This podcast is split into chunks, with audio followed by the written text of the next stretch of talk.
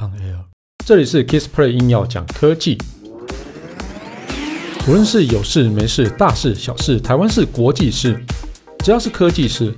让我来告诉你到底发生什么事。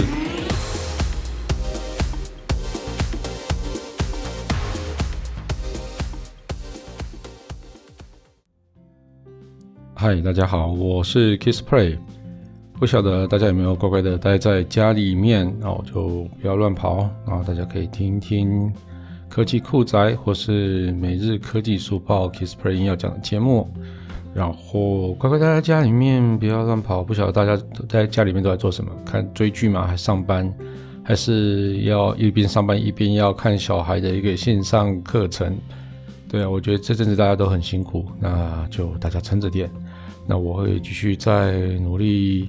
找出比较有趣的一些新闻，然后来分享给大家，然后大家可以待在家里面听这样子。哦，那今天要讲的是三星的一个 SmartTag Plus 智慧防丢器哦。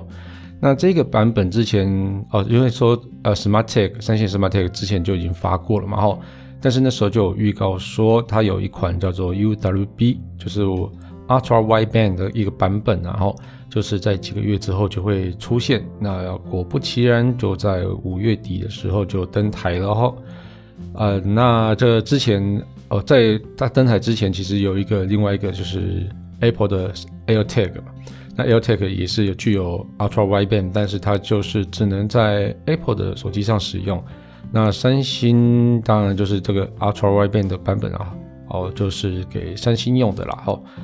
好，那其实我。再可能还再重新再讲一次，那个智慧防丢器到底是要干嘛的哦？那其实，在日常生活中，大家应该就是常常会什么遥控器找不到，钥匙找不到，背包找不到，便当盒找不到，皮包找不到。哦，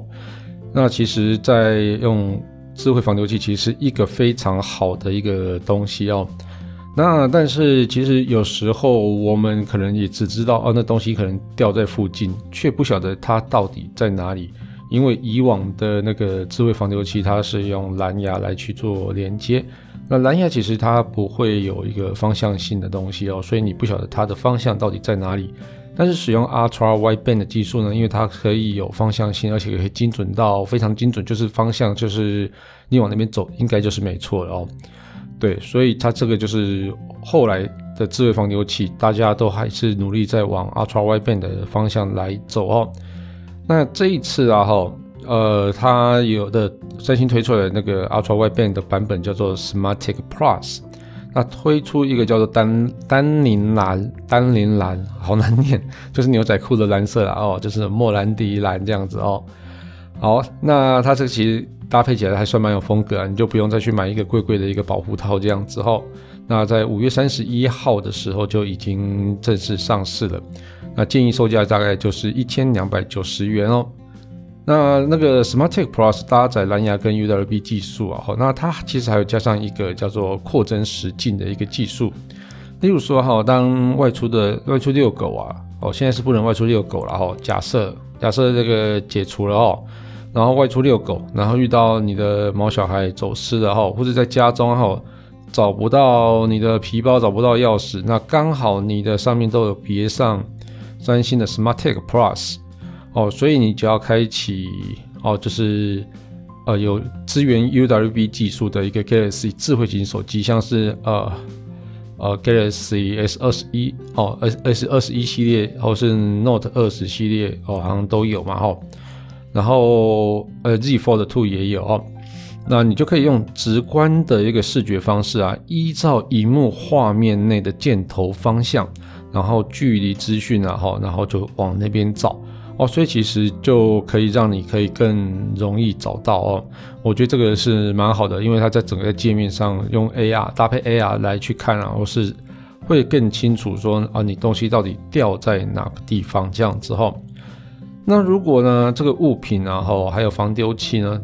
就丢丢掉的东西超过你的一个讯号范围哦。那 SmartTag Plus 啊，也会透过全球各地授权开启那个离线搜寻的功能，然后，那你呃，就是如果你有开启离线功能的一个 Gas 装置使用者啊，一同协寻遗失物的位置。哦，那它其实是使用那个 private ID 哦，就有点像是我们之前在讲那个台湾社交距离那个 hash ID 的那种技术，很有点接近哦。哦，那它就是它可以继续哦，每隔十五分钟换一个 private IT ID 哦，private 就是私人那种 ID 哦，然后换一组乱乱码哦，然后产生装置 ID，然后你可以就是去做比对这样子，那比对完之后呢，你就大概可以知道在哪里。啊，所以这样子的那个 ID 啊，其实可以防止被哦，就是被偷走。哦，那个 Smart Tag 被偷走这样子哦，哦，所以你在 Smart Tag 被偷走之后，其实也是没办法用了哈，因为它其实已经绑定在在某一个人的手机上面哦，哦，但是这个只有 Smart Tag Plus 有哦，好，